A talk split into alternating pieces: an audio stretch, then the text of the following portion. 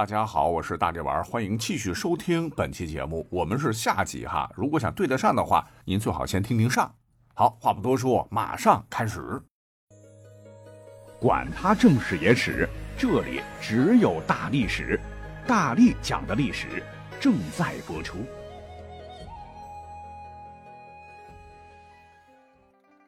咱们书接上集，古埃及的法老。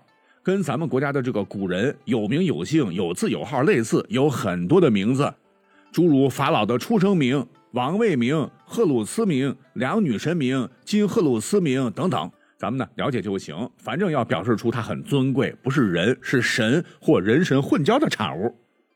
重点是这个斯奈夫鲁，其中一个名字叫做呃 Zoser Tati，意义就是佐塞尔特提，跟上头这个方法一样哈，如法炮制。若是将汉语发音单音节化处理，左塞尔特提就变成了 thirty 的发音，和大禹儿子四起的名字 thirty 四起，听起来是不是非常的接近？而《史记》也说，启名义上是建立了中国传说中的第一个朝代夏朝的帝王，故而称之为夏启。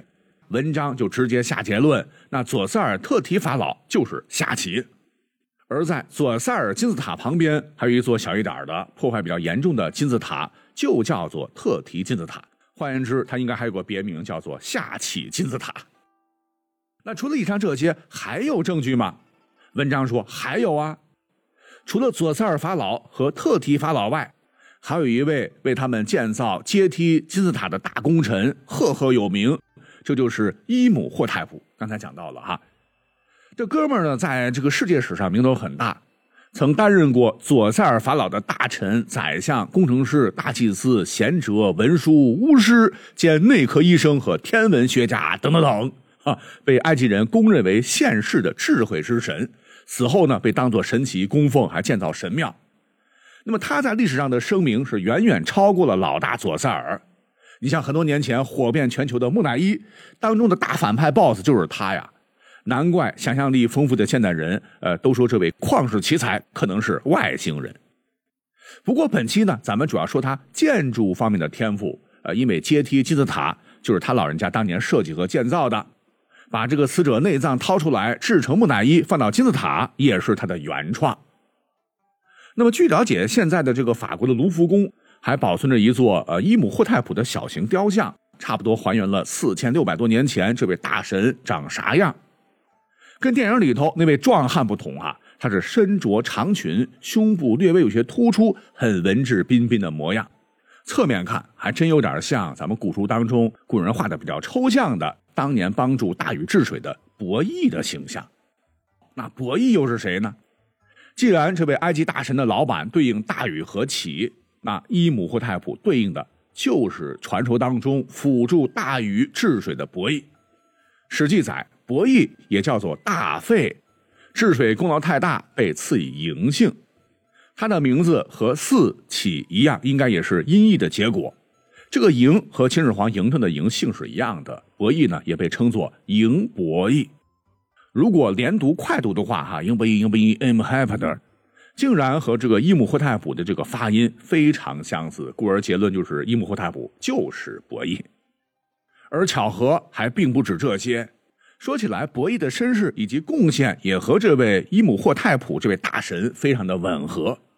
像《墨子上贤》明确记载：“禹举义于殷方之中，受之政，九州成。”就禹从殷方这个地方把义选拔起来，授予他政事，最终划分出九州，统一了天下。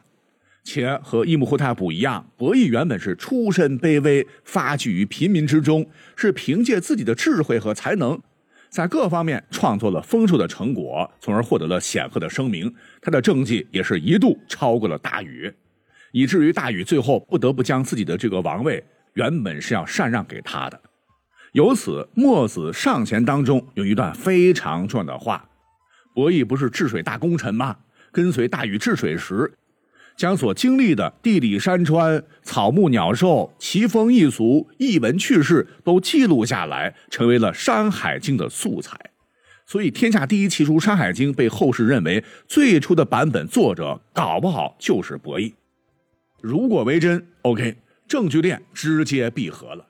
啊，因为前头咱们讲了，人工建造的山在《山海经》中如果被认定为山的话，那么古埃及的每座金字塔也有可能就是记录千奇百怪大千世界《山海经》中的某座山。进一步，所谓的大禹基石之山，可能就是左塞尔金字塔，就是所谓的种地之台。因为证据太明显了，建造者、当朝的王、历史时期都一一对应。此外，还有一个非常关键有力的证据：左塞尔金字塔有几组蛇形雕塑的作品，数一数不多不少，正好是九个蛇头，跟我们提到的所谓共工之臣一条九头蛇的相柳式又是极其吻合的。所以，综述，哎，我们要解开这个压轴大谜团了。就是当年鲧和大禹所治的河，为什么说不是古黄河下游，而是埃及的尼罗河呢？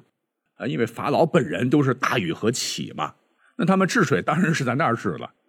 可能是担心大家伙都不信，作者又搬出了另一本书，换作《尚书》，找出了其中一句，当做关键证据，说又被波为九河，同为逆河，于入海。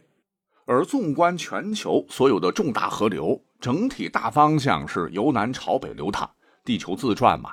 最后向北流入大海的河流数量是屈指可数，而在入海前还分叉为多条河流的，那只有尼罗河这一条了。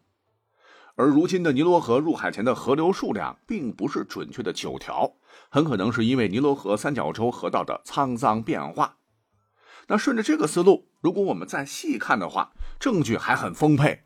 说大禹治水的那条南高北低的河流，你对比一下，与尼罗河中下游走向是相吻合的。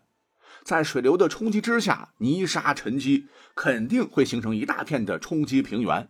虽说我国境内有大面积的平原，但没有符合由南向北的河流冲击而成的大面积平原，反倒是尼罗河三角洲完全吻合。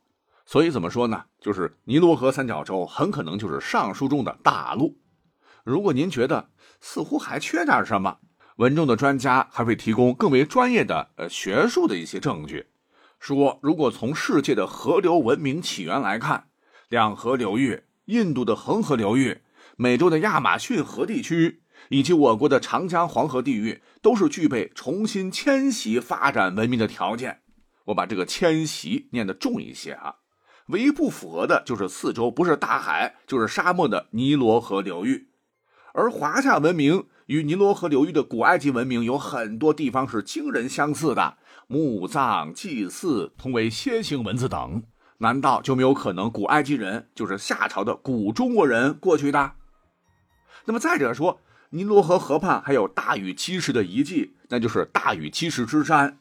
大禹用石头堆砌的这个人工大山，不是左塞尔金字塔吗？这一座石物就立在那里啊！由此我们可以判断出，大禹治水治的并不是长江黄河，就是尼罗河。到此，这篇点击率十万、转发了几千次的奇闻彻底介绍完了。